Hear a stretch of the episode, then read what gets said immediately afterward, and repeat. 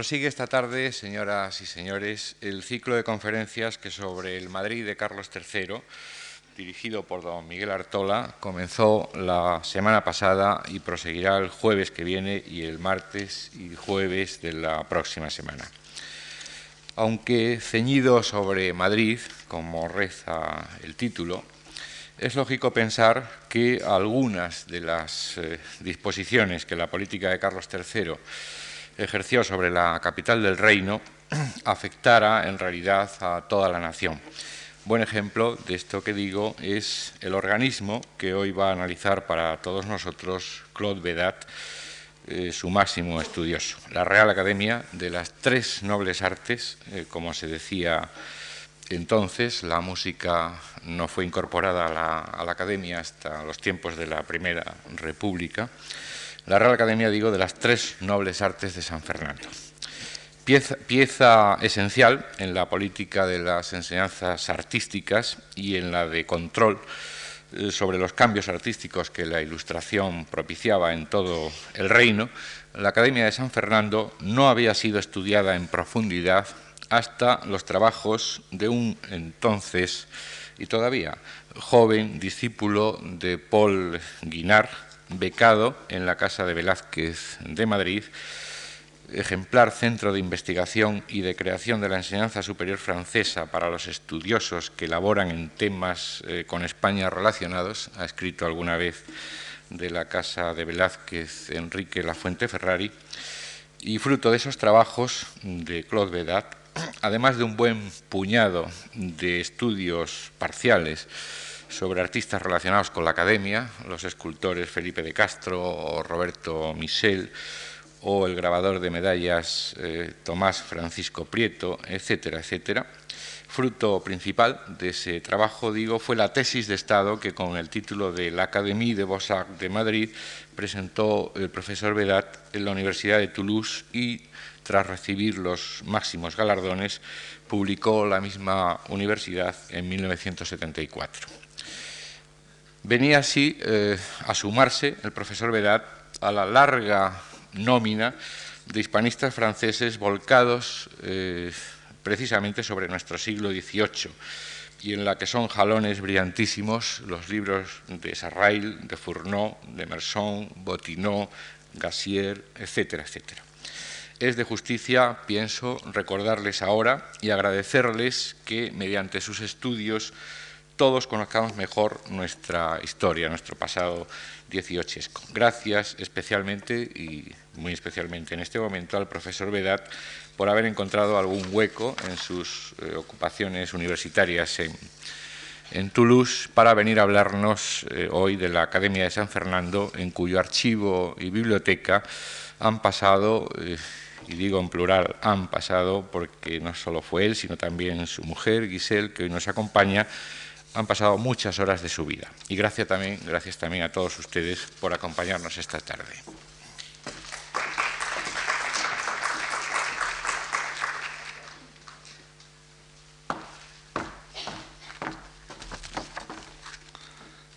Bueno, para empezar, eh, después de estas palabras de un señor muy amigo mío, Antonio Gallego, eh, yo quiero decir que eh, me se ha permitido agradecer al director general de la Fundación Marc y al director de los servicios culturales de dicha fundación y también al profesor don Miguel Artola, el director del ciclo de conferencias sobre el Madrid de, Carlos III, por haberme invitado a dar esta eh, conferencia. Hablaré en castellano, pero les pido su perdón, porque después de muchos años vividos lejos de Madrid, eh, estoy seguro que mi acento no es bastante bueno para, para, ustedes, pero en fin, se lo pide su perdón. Y enseguida trataremos de entrar en este tema de la Real Academia de Bellas Artes, y es verdad que es un tema tan interesante y tan importante en la vida del siglo XVIII, que em, podría seguro hablar muchas horas, pero en fin, ya no se puede eh, mantener un público tan eh, generoso y tan numeroso tantas horas y por eso eh, tendré que hablar menos, pero trataré de presentar los problemas que se pueden entender aún rápidamente presentados.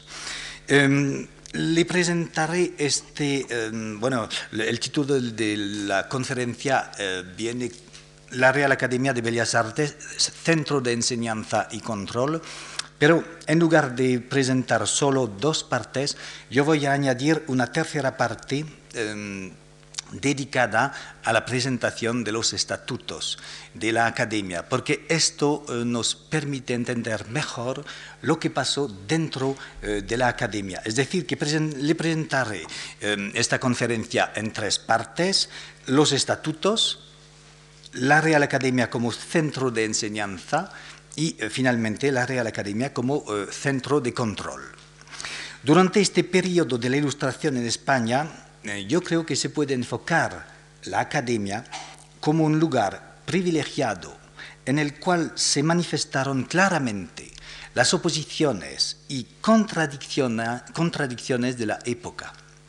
Esta frase es y será como el hilo conductor de esta conferencia.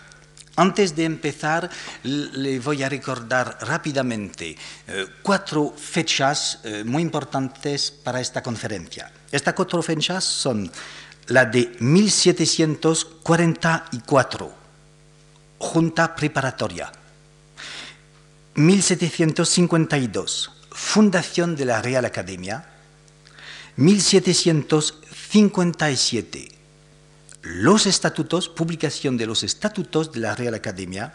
Y finalmente 1759, Carlos III nombrado eh, rey de España. Estas cuatro fechas em, son muy interesantes y muy importantes para el, estudio de la vida eh, de la Real Academia. ¿Por qué? Porque en, este, em, en esta primera parte, a propósito de la vida de la academia y la creación de los estatutos, yo creo que podríamos eh, darle otro título que sería como eh, un, estudio de las luchas dentro de la academia entre los profesores y los nobles. Y hay aquí una, eh, verdaderamente es como una primera parte de importancia fenomenal y eh, eh, nos mantenemos en el terreno sociológico. Y hay verdaderamente aquí, en esta academia, una prueba de todas estas luchas que, se, que, vemos en, todos, en, tantos otros eh, ramos de la, de la, vida de la España del siglo XVIII. En el texto de las reglas propuestas al ministro de Estado en el año de 44, la primera fecha importante, se había indicado que la junta preparatoria de la academia funcionaría por dos años antes de que, de que se la transformara en academia. De hecho, el periodo de preparación, o mejor dicho, de prueba, duró más tiempo de lo previsto y se mantuvo ocho años la Junta y no firmó el rey la orden de fundación de la Real Academia de Bellas Artes antes del 12 de abril de 1752. Y el problema es este, cómo explicar que hubieran pasado ocho años entre la creación de la Junta y la de la Academia. Es un problema y no hay muchos eh, documentos que permiten aclararlo exactamente. Y yo siempre he pensado, y lo he explicado eh, más eh, largamente en, mi libro sobre la academia, que esto se tiene, tenemos que ver, enfocar este problema de esta manera. Hubo dos series de estatutos en la academia. Hubo una serie de estatutos en 51 y otra serie en 57. Los de 57 se publicaron como verdadera ley de la academia, pero los de 51 no se publicaron y solamente los firmó el rey y se quedaron casi como secreto como secretos, en, dentro de la academia. Y hay una oposición enorme entre estos dos estatutos. Es decir, que los de 51 daban el mando de la academia a los profesores. Y los de 57, es decir, antes de que vengara, de que llegara como rey eh, Carlos III, estos últimos estatutos daron el mando a los nobles. es un cambio fundamental para la vida y para eh, la academia como centro artístico eh, en España. Los primeros estatutos casi los mandó, los escribió, los redactó un eh, artista del siglo XVIII, que era el escultor español Felipe de Castro, y este llegó a imponer su autoridad dentro de la academia. Y, por ejemplo, eh, él había decidido que eh, hubiera en la academia eh, un puesto de 26, no, no, 31 profesores. Y frente a estos 31 profesores, él había decidido que hubiera un pequeño nombre de nobles conciliarios pero a estos conciliarios, eh, eh, la Junta Preparatoria y los estatutos de 51 acordaba solo el mérito de decorar la academia. Pero en esta academia, ideada por Felipe de Castro, los que mandaban eran verdaderamente los artistas. Pero cuando se estudia, o se estudian los estatutos de 57, enseguida estamos eh, proyectados en otro mundo. Porque los estatutos de, 57 dan la importancia y el mando en la academia a los grandes, es decir, a la monarquía ilustrada. Este cambio es definitivo para todo el siglo XVIII y para toda la historia de la Real Academia durante el siglo XVIII.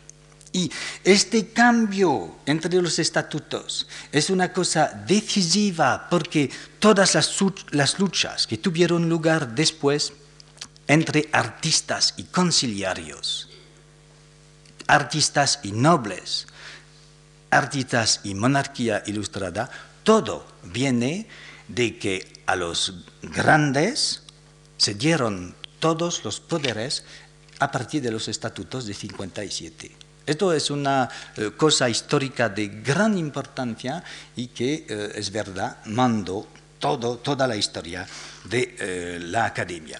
Y esto planteó problema aún a los conciliarios, no solo a los artistas, pero también a los conciliarios em, del siglo XVIII, porque había muchos artistas y también grandes que no entendían por qué de un golpe habían desaparecido los estatutos de 51. Y eh, he encontrado en la academia varios documentos eh, tan interesantes eh, por, los, por las,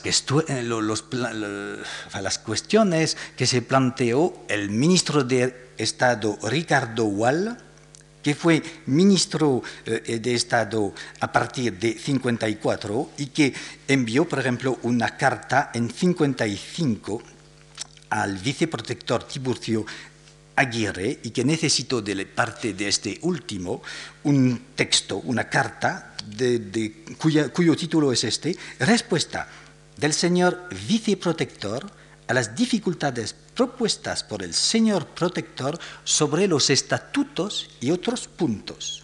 Y dentro de em, esta carta, este documento, eh, leemos perfectamente que no puede nadie dar una respuesta completa y exacta por qué razón el ministro de Estado de esta época, don José de Carvajal y Lancaster, de un golpe, suprimió los estatutos de 51. Simplemente el viceprotector de la academia, Tiburcio Aguirre, añade unas frases que nos permiten entender por qué el ministro de Estado de un golpe eh, suprimió los estatutos. Por ejemplo, esta carta eh, nos explica que el protector eh, don Carvajal y Lancaster no vacilaba en, en clamar esto.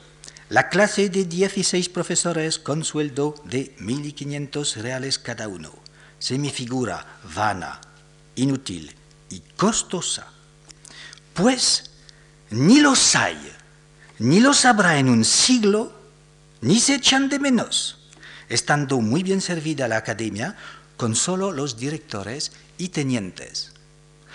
El viceprotector eh, subraya otros eh, eh, detalles y, por ejemplo, él, el viceprotector añadía sus comentarios, por ejemplo, diciendo, esto, estas dificultades solo lo puede saber quien por la experiencia y trato se instruye del carácter, genio y rabiosa emulación de los profesores ven, seguramente que había luchas enormes y solo estos papeles nos permiten eh, eh, entender la dificultad de dirigir la academia. Por ejemplo, un poco más tarde escribe el viceprotector Tiburcio Aguirre esta frase magnífica, yo ni otro viceprotector no basta para mantener la autoridad y contener el orgullo y falta de educación de los profesores y continúa diciendo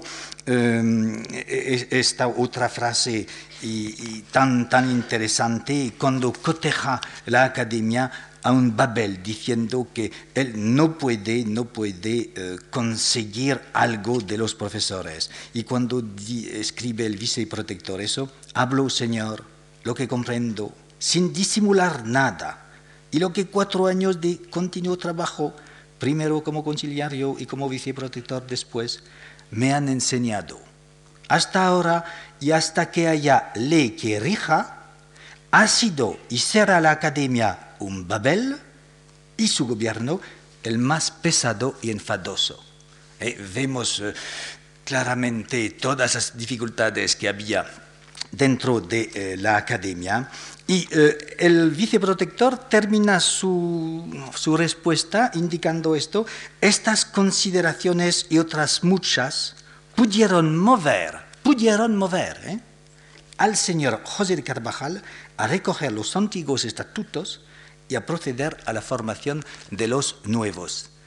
Es decir, que estamos enfrente eh, de, de un problema histórico, es decir, que podemos solo pensar, sugerir eh, las hipótesis y eh, ver que no es tan fácil entender bien la mentalidad eh, de los académicos de, esta, de, esta época. Pero en fin, lo interesante es darse cuenta de que con los estatutos de 57 mandaban completamente en la academia los nobles y los profesores ahora ya no tenían puestos de mando, solo se les pedía enseñar. Y em, esto nos permite llegar a la segunda parte, es decir, considerar la academia como centro de enseñanza. Y aquí también en en esta segunda parte vamos a encontrar luchas de influencia entre diversas concepciones de la academia luchas entre, concepciones estéticas. Y con este capítulo es verdad que estamos aquí en el ramo del arte y de sus ideas, pero eh, también eh, podremos eh, tocar cómo pensaron su enseñanza los diversos profesores de esta academia en el siglo XVIII.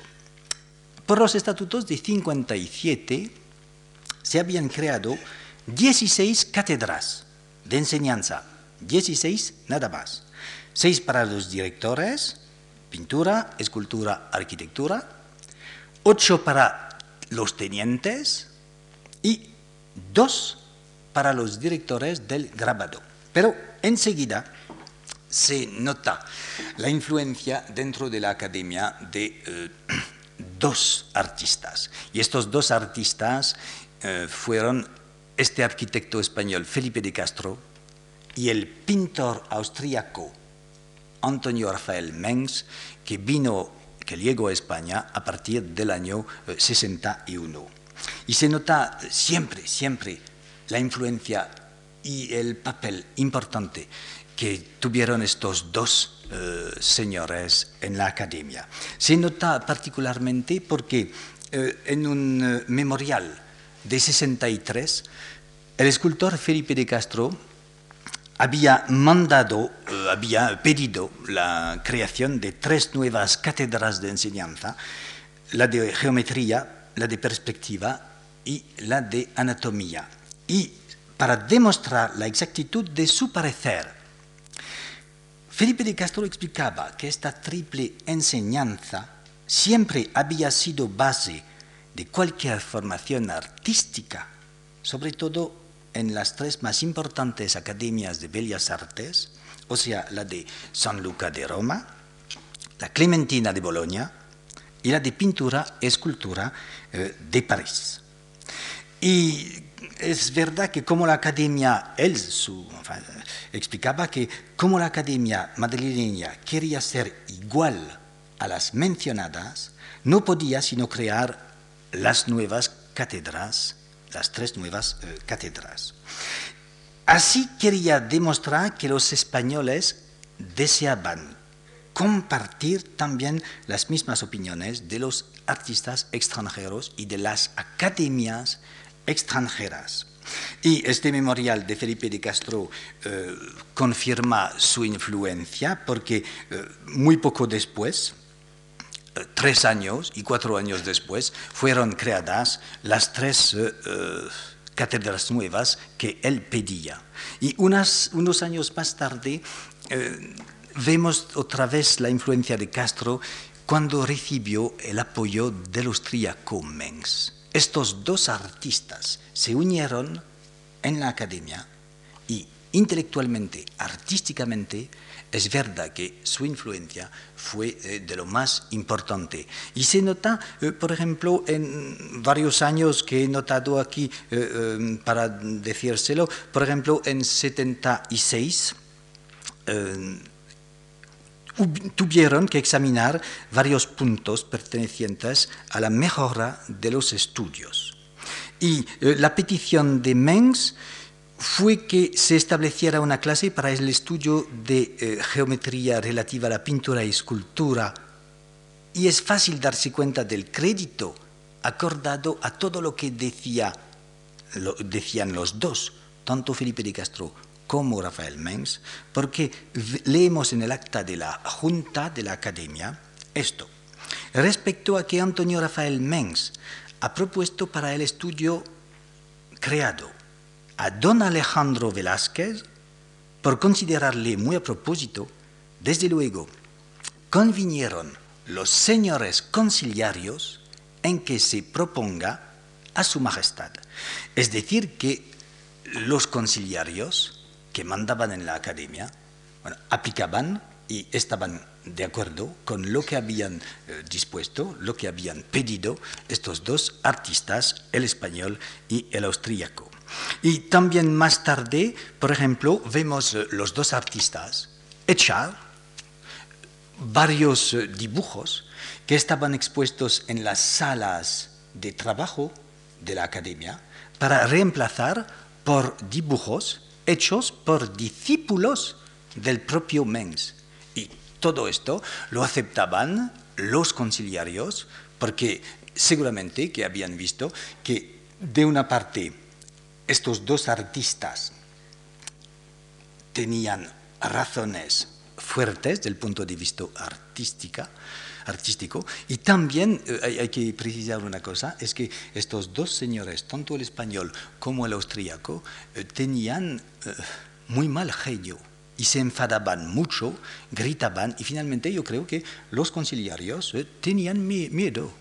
Y, pero en fin, que, sea, cualquier sea la razón, es verdad que estos dos ah, artistas impusieron sus decisiones en la academia.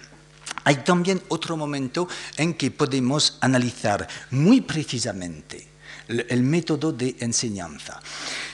En, em, casi al final del, estudio, a propósito de Carlos III, eh, es decir, del estudio que tratamos en este eh, ciclo, hubo eh, una, reunión en que se pidió a todos los profesores dar su opinión a propósito de los métodos para mejorar la enseñanza.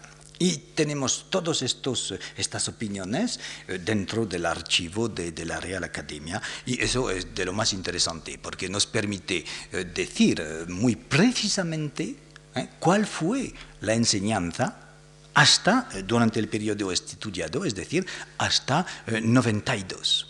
Y em, eso vamos a tratar de verlo porque se puede uno sacar detalladamente ¿eh? las opiniones artísticas y cómo, y los problemas que plantea, cómo podían enseñar los artistas de esta época.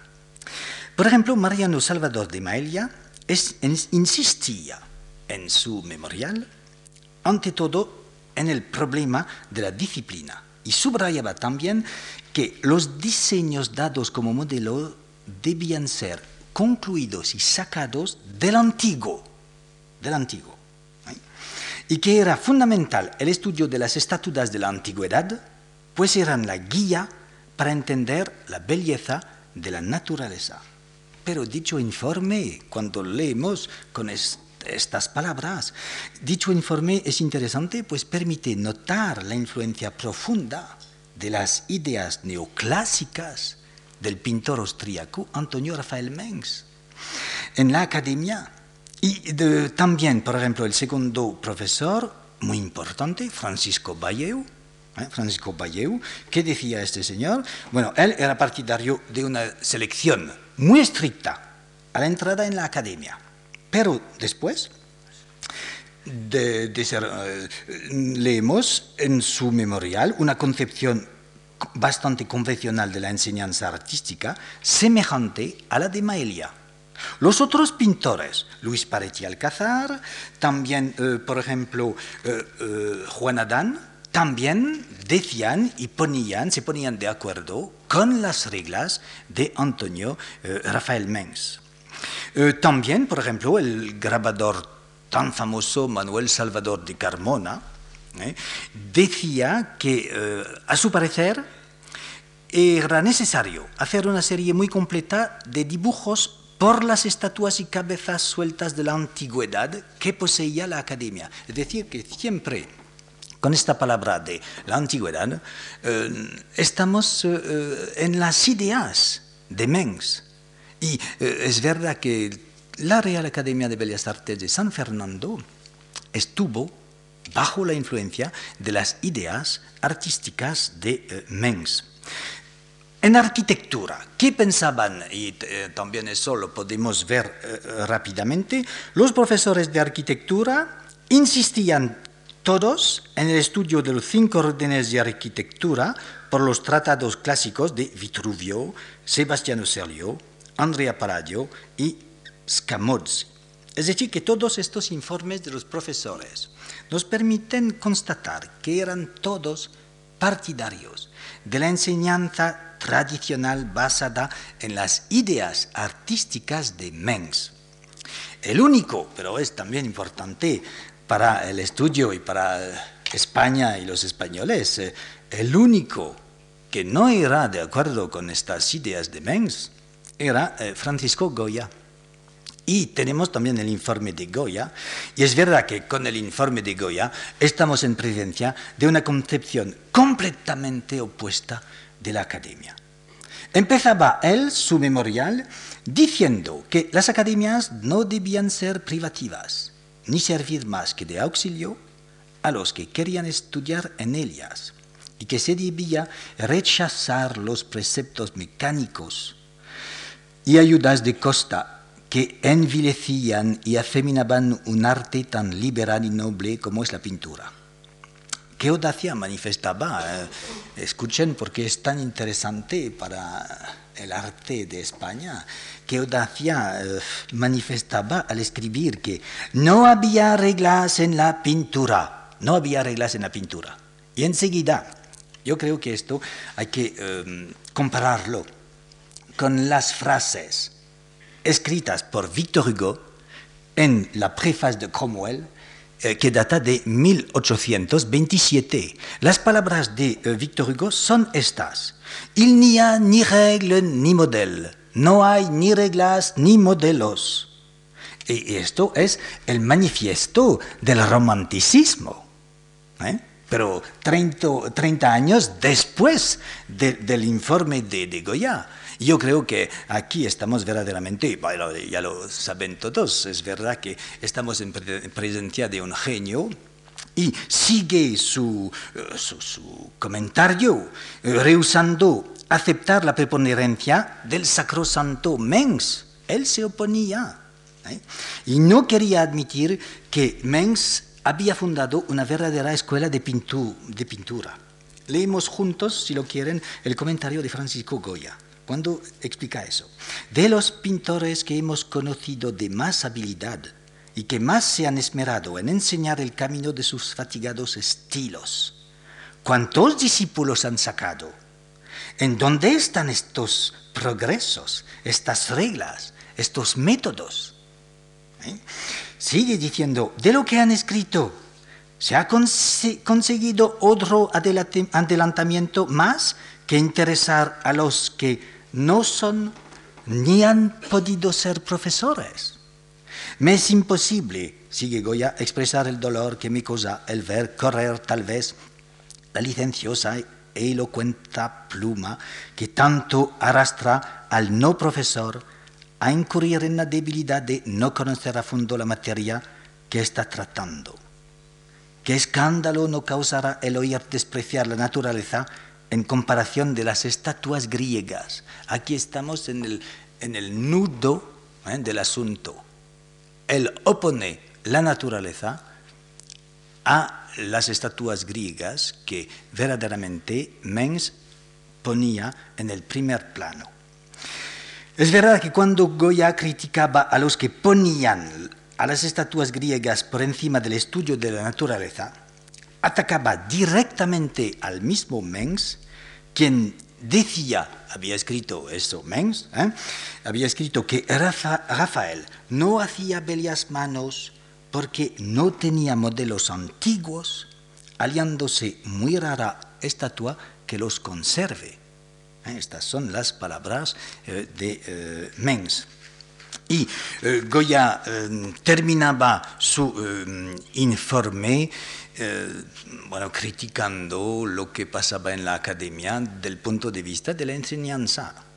El estudio de su memorial nos ayuda a entender, porque este memorial data de 92. Y esto, este estudio nos permite entender por qué, pretextando su quebrantada salud, Goya pidió, cinco años más tarde, en 97, no seguir dando clase en la academia puesto que la atmósfera neoclásica de esta academia debía pesarle, no pretendió Goya con esto escapar a tal argolla artística y moral. Yo estoy seguro. ¿Mm? Y eh, al final de esta segunda parte sobre la academia como eh, centro de enseñanza, eh, me interesa subrayar la influencia del papel de Mengs en la academia. Y eh, Mengs escribió eh, unos pequeños tratados que fueron publicados después de su muerte en España, publicados y reunidos por su amigo eh, Nicola de Azara, que vivía en Roma. Y por eso tenemos bueno, bastantes escritos del austríaco Mengs. Y voy a leer unos pequeños párrafos porque es tan interesante eh, entender cómo pensaba el arte este Mengs. Por ejemplo, cuando explica eso, ¿dónde se hallará un hombre en quien se junten, se junten la grandeza del alma con la armonía y proporción del cuerpo. Un espíritu instruido con miembros robustos y ejercitados. Todo esto, sin embargo, se puede unir en la pintura.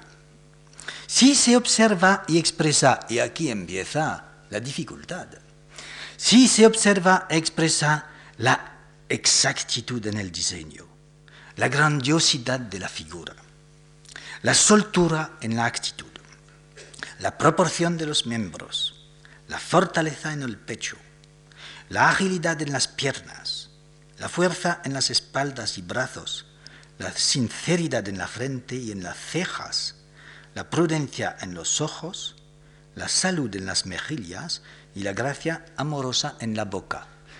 Bueno, al final de este párrafo no podemos hacer sino plantearnos este problema.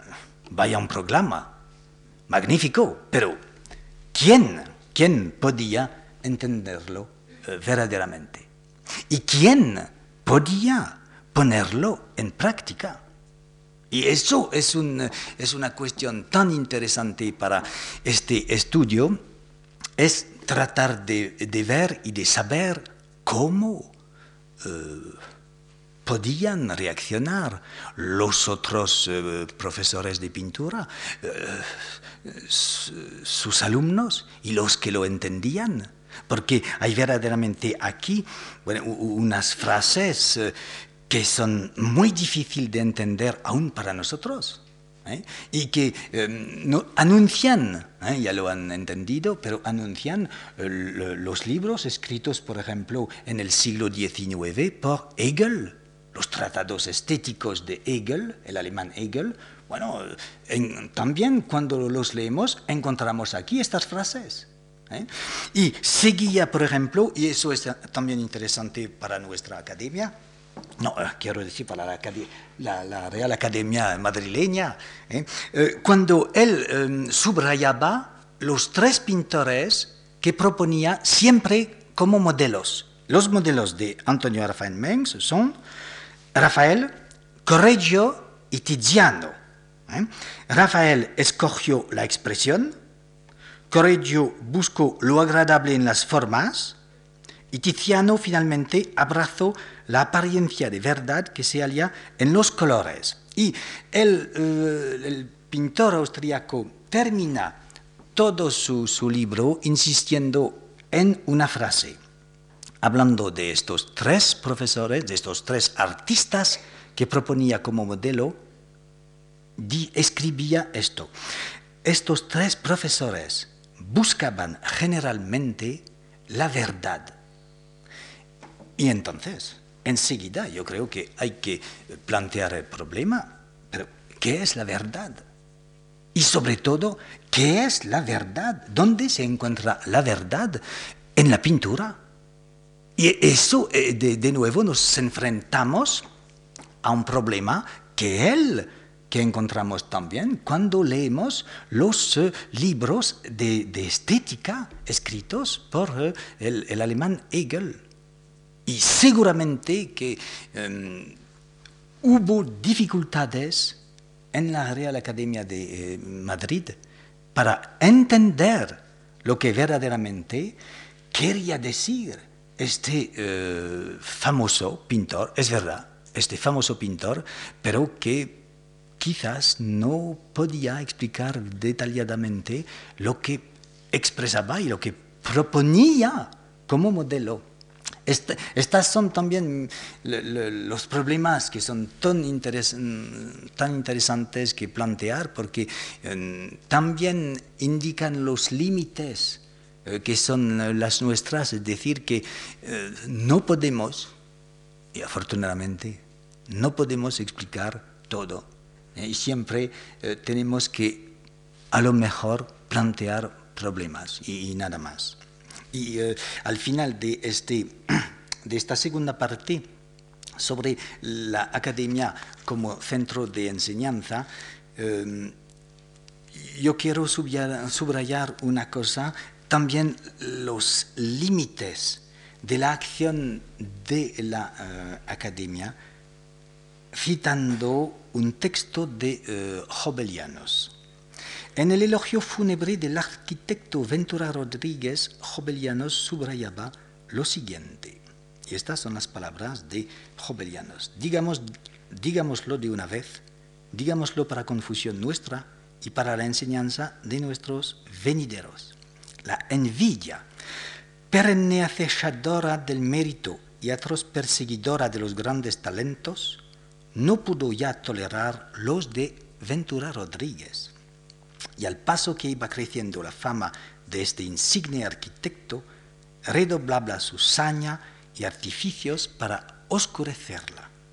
¿Quién se atrevería a pronunciar tan amarga verdad si no existiesen los vergonzosos testimonios es que, en que está consignada? Sí, señores, los principales, los, los más dignos trabajos de don Ventura Rodríguez han quedado sin ejecución.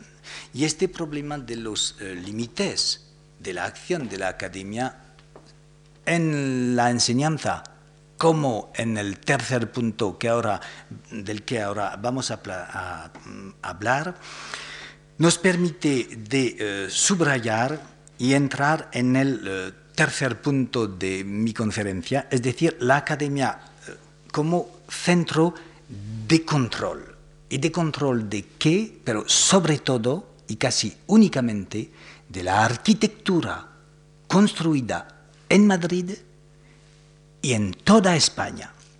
Y en este, en este tercer eh, punto de la conferencia encontramos de nuevo sobre todo luchas entre la academia y las cofradías. Eh, y, eh, se, puede decir eh, al principio hasta qué punto fue dura la lucha contra las cofradías.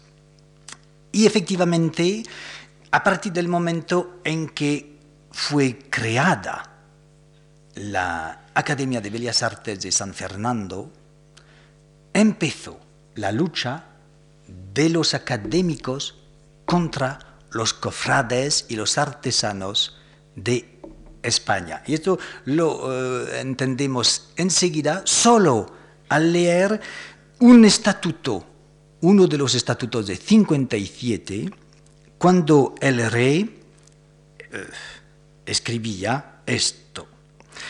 Prohíbo, el rey habla, prohíbo todas las juntas, congregaciones o cofradías establecidas o que se intenten establecer en mi corte para arreglar los estudios y práctica de las tres nobles artes y con especialidad la que se dice de Nuestra Señora de Belén, cita en la parroquial de San Sebastián de mi corte de Madrid. El estatuto es muy claro, se eh, empezaban la lucha los académicos contra los cofrades. Pero ¿por qué? Otro texto nos permite entenderlo y un texto que fue escrito y aprobado por el rey también y el Consejo eh, del Estado, no muchos años antes de estos estatutos, es lo que es interesante también entender, porque en la fecha de 1749, gracias al apoyo del Consejo de Castilla, los miembros de esta cofradía de Nuestra Señora de Belén habían, se habían visto otorgar muchos privilegios y firmados por el Consejo de Castilla. Y, eh, por ejemplo, para que ustedes lo, vean claramente, la primera ordenanza acordada a la eh, cofradía decía esto, que ninguna persona pueda usar del nombre de maestro, de arquitecto o de alarife, no estando examinado y admitido en la congregación y colegio. Es decir, que los estatutos de la cofradía decían exactamente el contrario de lo que leemos en los estatutos de la academia. Las, cofradías en 49 se veían acordar todos los poderes para eh, hacer y mandar todo lo que querían en la arquitectura en España y por lo tanto enseguida, en 57, ocho años después solo, la academia se veía otorgar las mismas prerrogativas. Es decir, que fue una lucha enorme entre los cofrades y los académicos. Y los cofrades eran partidarios sobre todo del arte barroco, eh, que seguían haciendo, y por lo tanto los académicos querían eh, apoyar el desarrollo del arte neoclásico. Y por eso se puede decir que esta lucha que hemos visto eh, en nuestra, nuestra conferencia hasta ahora, en la primera parte, entre, los profesores y los nobles. Eh, la encontramos de nuevo aquí, eh, en esta lucha a propósito de la eh, arquitectura, lucha entre academia y cofradías. Y no es tan fácil, no es tan fácil em, tratar de ver por qué el Consejo de Castilla apoyaba no los artistas, pero los artesanos. No es tan fácil y eh, yo creo que el Consejo de Castilla era muy conservador y no participó al movimiento reformador de la Ilustración. Por lo tanto, el movimiento reformador de la Ilustración lo vemos en la Real Academia de Bellas Artes. Esta es una de las razones. Yo creo que se puede añadir otro motivo hasta entonces, es decir, hasta la publicación de los estatutos de 57. Es verdad que eh, hasta esta fecha eh, el Consejo estaba encargado de vigilar la arquitectura y él discernía los títulos de arquitectos y aprobaba planos y proyectos. Y los artistas, el Consejo de Castilla, por un lado, la Academia apoyada por el rey y todo el movimiento ilustrado, yo creo que este, esta oposición también es uno de los eh, nudos que hay que subrayar fuertemente para entender algo eh, dentro de la vida de la, eh, la vida artística de la España de esta época. Porque se debe subrayar también que el núcleo de los reformadores que fundaron la academia entendieron seguramente, perfectamente, que el instituto nuevo provocaría la oposición violenta de los artesanos reunidos en sus cofradías y gremios, eso seguro. ¿eh? Por otra parte, hemos visto cuán difícil era llevarse el éxito en este combate que provocaba la resistencia de los gremios. Y en efecto, los artesanos, los artesanos eran muy numerosos y sus gremios bien ordenados, organizados y demasiado potentes para aceptar que se deshicieran de una vez sus privilegios. Y también yo creo que eh, hay que entender cómo, mm, aunque hubiera resistencias y oposiciones, se instauraba poco a poco un estado de ánimo favorable a la libertad del arte y de los artistas. Y en este punto eh, se puede eh, plantear el problema, tuvo razón, tuvieron razón los eh, miembros de la monarquía ilustrada y los ilustrados de mantener y de querer la libertad y es verdad que tenemos que contestar que sí. ¿eh? Y también se puede recordar cómo los artistas de Francia suscitaron semejantes oposiciones cuando consiguieron la fundación de la Real Academia de Pintura y Escultura en febrero de 1648. Y le voy a leer solo una frase de, em, que viene escrita cuando los escultores y pintores de Francia pidieron la création euh, de la Real Academia de euh, Paris. La, peinture et la sculpture ont toujours, chez les Grecs et chez les Romains, tenu un rang honorable, ayant été professées librement et noblement.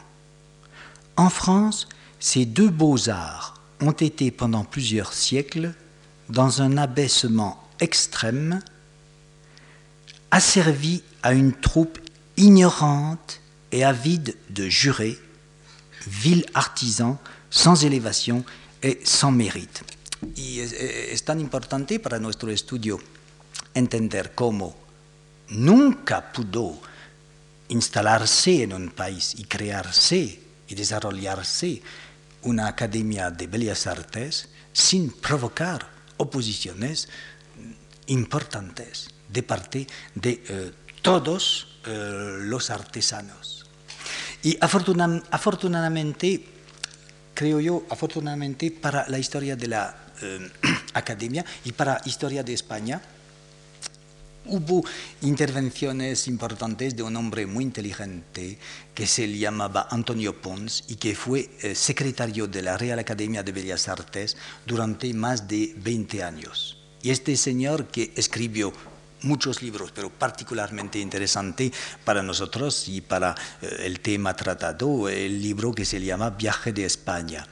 Y él tuvo, tuvo tan influencia seguramente que debía eh, hablar eh, bien y eh, saber influir para conseguir todo lo que quería, pero en fin, fue este secretario de la Academia, Antonio Pons, que consiguió la firma por el rey de dos decretos importantes que vienen al final de este estudio, es decir, en los años 1777 y eh, estos dos decretos reales daban toda, todo el poder a la Real Academia y sobre todo a una comisión de arquitectura que fue creada por el mismo Pons.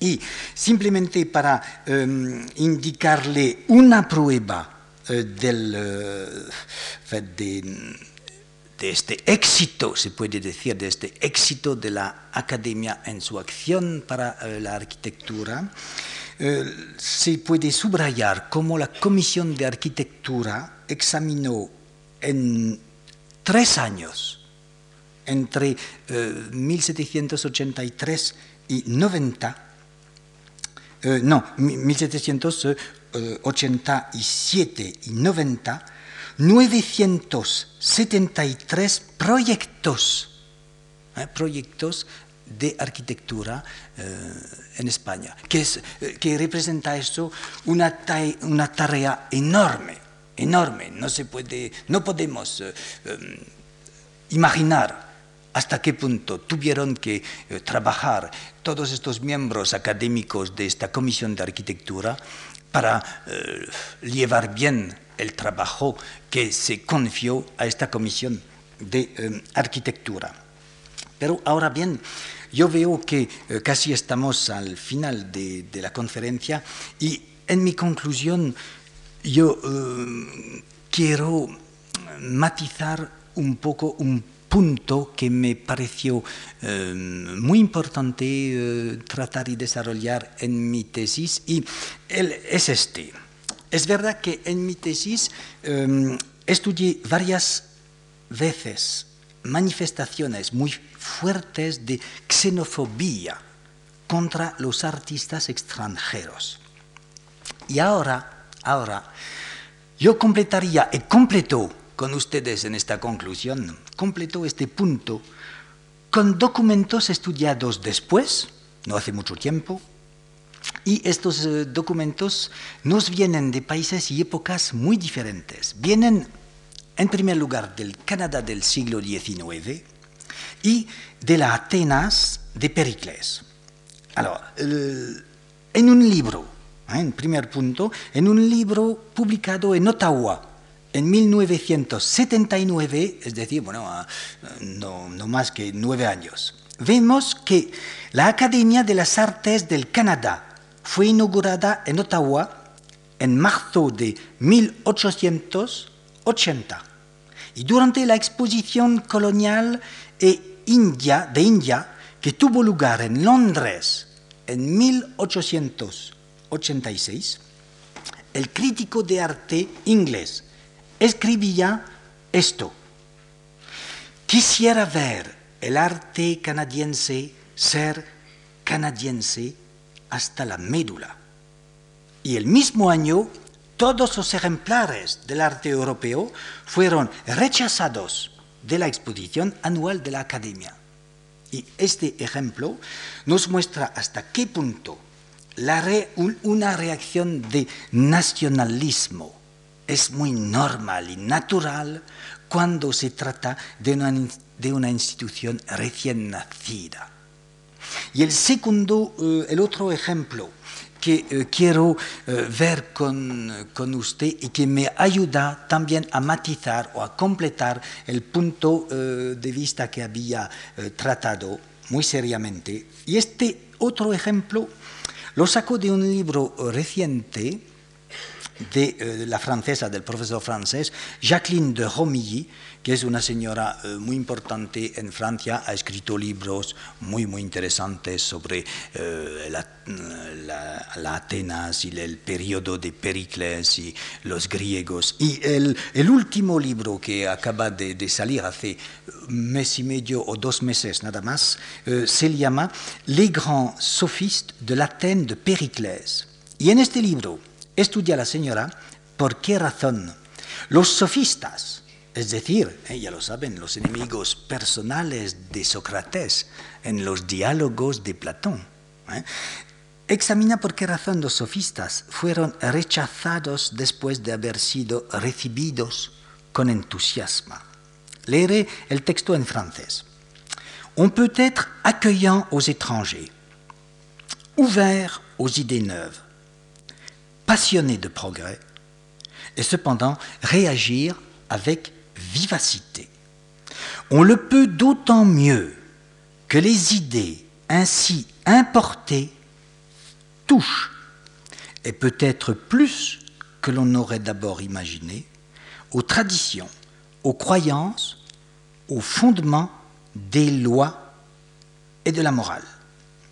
Mais il est aussi très probable que l'évolution des choses accentua bientôt les divergences entre les nouveaux maîtres et leur public. Il est ainsi permis de croire que, pris à leur propre succès, en même temps qu'à une foi sans mesure dans la raison, les sophistes en vinrent à forcer la note et se laissèrent entraîner trop loin. Me parece que podemos decir y está seguro que pasó lo mismo con los artistas extranjeros en la España del siglo XVIII. Es decir, que al principio fueron aceptados muy bien y después han hecho demasiado. Pero en fin, hubo esta reacción de eh, nacionalismos. Yo creo que estos dos textos permiten entender mucho mejor la reacción de nacionalismos de los profesores de la Real Academia. Y estos textos me permiten y me confortan en repetirme diciendo que la Academia de Bellas Artes fue un lugar privilegiado donde se pusieron a descubierto las oposiciones y contradicciones de la época. Y con eso, señoras y señores, les doy las gracias por su atención.